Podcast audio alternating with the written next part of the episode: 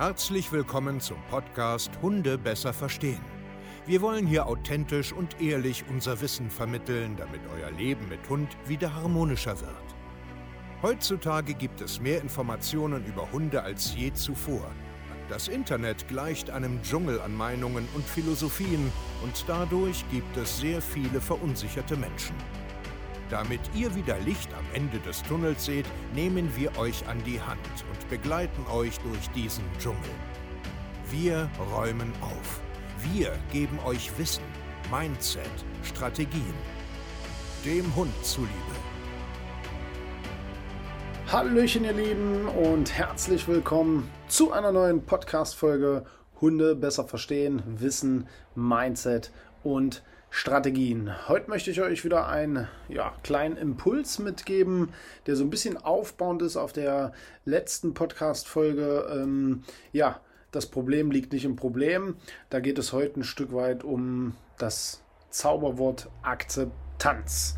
Akzeptanz ist für mich ähm, mittlerweile aus eigener Erfahrung ähm, ein sehr, sehr wichtiges Wort weil das oft äh, im, im, Zusammenleben mit Hunden und im Hundetraining oder um seinen Hund jetzt besser zu verstehen oder wo auch immer du jetzt hin willst, ein ganz, ganz, ganz entscheidendes, wichtiges Wort, weil das in deinem Kopf unheimlich viel ändern kann. Ich will euch da so ein Stück weit in die, in die Mehrhundehaltung mitnehmen, weil ähm, wir viele Kunden haben mit einer Mehrhundehaltung, weil das genau unser ähm, ja, Expertengebiet ist, weil ich ja seit vielen Jahren mit sehr großen Hundegruppen lebe und auch immer selber eine, eine größere Mehrhundehaltung habe, also in Anführungsstrichen sind immer so drei Hunde mit Gäste und Pensionen und so weiter und so fort, ähm, will ich euch ein Stück weit in, in, in, die, in die Welt mit reinnehmen der Akzeptanz. Weil ich erlebe halt immer wieder, dass Menschen ähm, mit ihrem Holzkopf immer gegen die Wand rennen, die aus Beton ist, und sie versuchen mit diesem Holz, dieses Beton ähm, irgendwie zu durchbrechen was einfach sinnlos ist.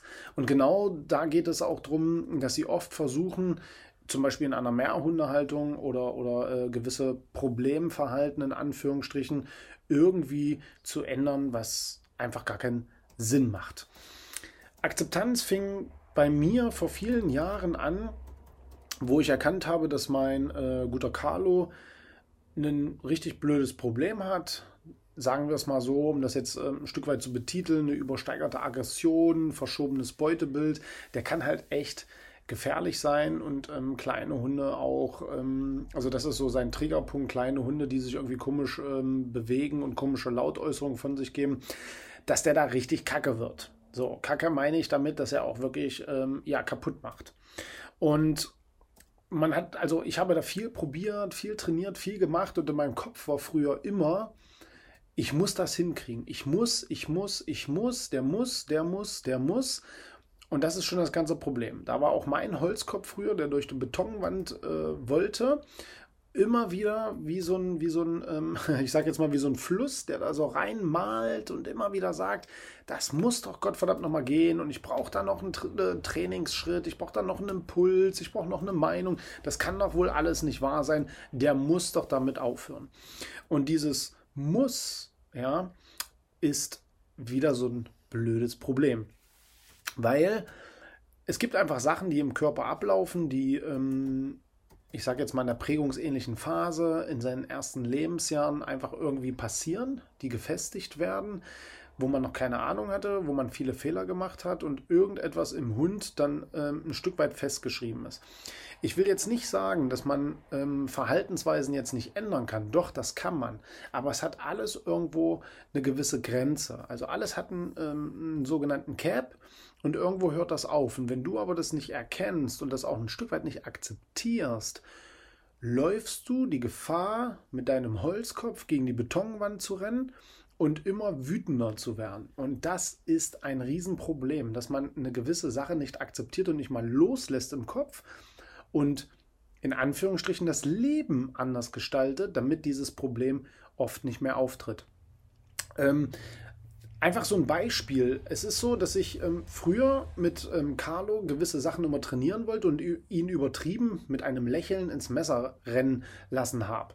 Also ich habe ihn immer wieder Konfliktsituationen ausgesetzt, die völlig sinnlos sind, die einfach keinen Sinn machen für, für, für sein Leben, dass er eigentlich immer Fehlverhalten zeigen musste, woran ich dann wieder doktern wollte.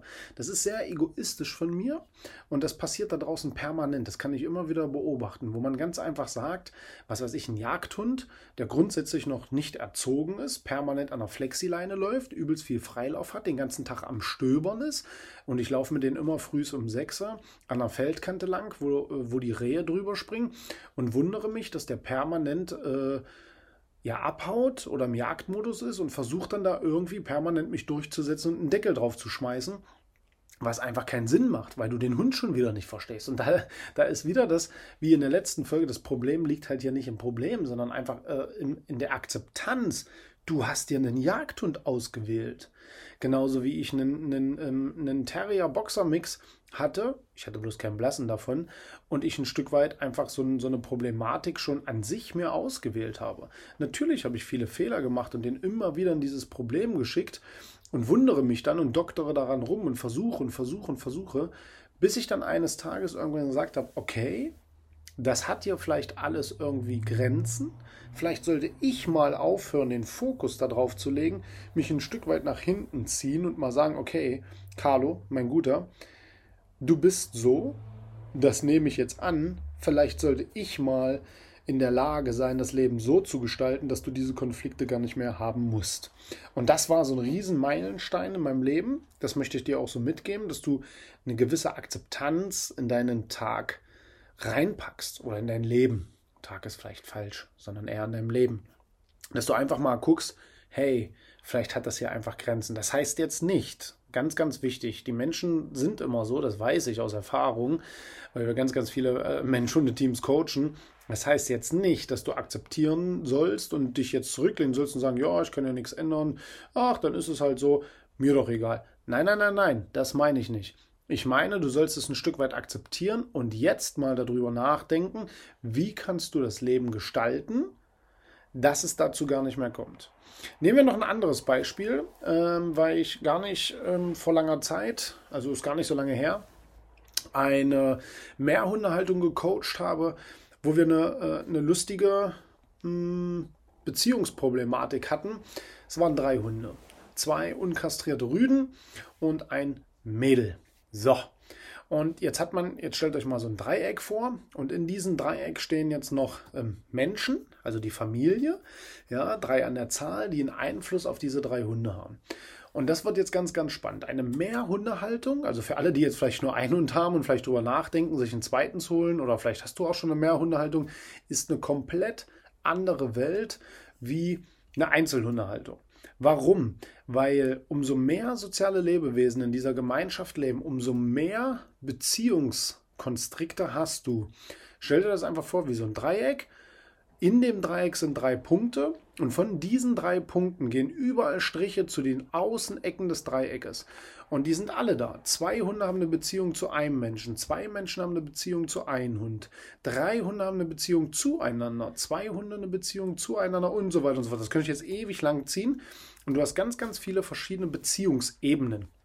Innerhalb dieser großen Sechsergruppe hast du ganz, ganz viele Ebenen da drin. Und jetzt passiert Folgendes. Jetzt verstehen sich zwei Hunde nicht, natürlich die unkastrierten Rüden, und gehen sich ganz gerne an die Wäsche.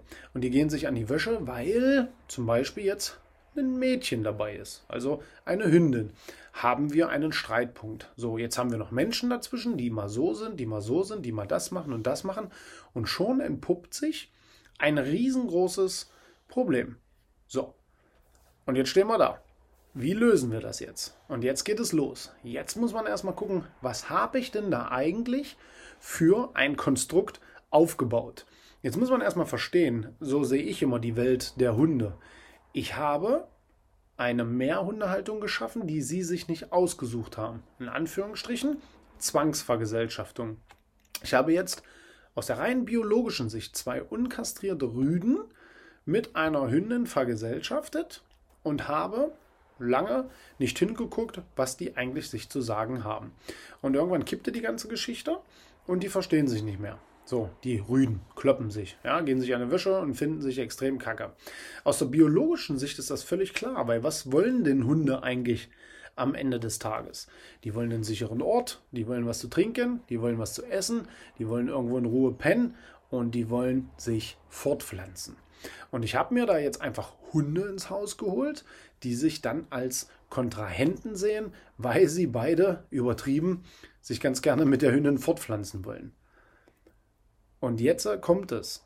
Das müssen wir erstmal akzeptieren. Wir müssen es akzeptieren, dass wir ein Konstrukt geschaffen haben, was rein biologisch, also rein aus der Welt der Hunde, eigentlich völlig dumm ist. Es ist dumm.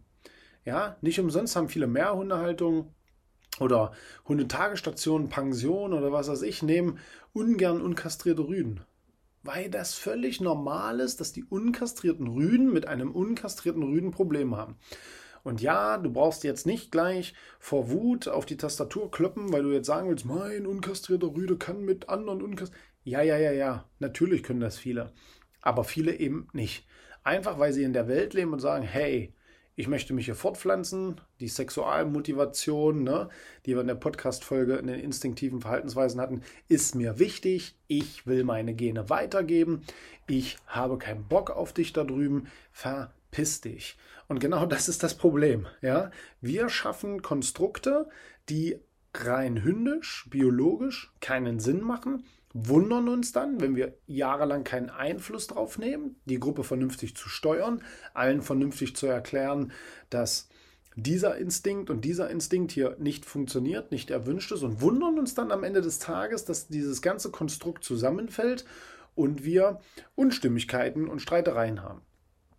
So, ich kann euch natürlich jetzt für, für, für, für so ein Konstrukt in einer Sechser äh, keine Lösung jetzt mitgeben, aber der erste Schritt der Lösung ist erstmal zu akzeptieren, was ich mir da geschaffen habe.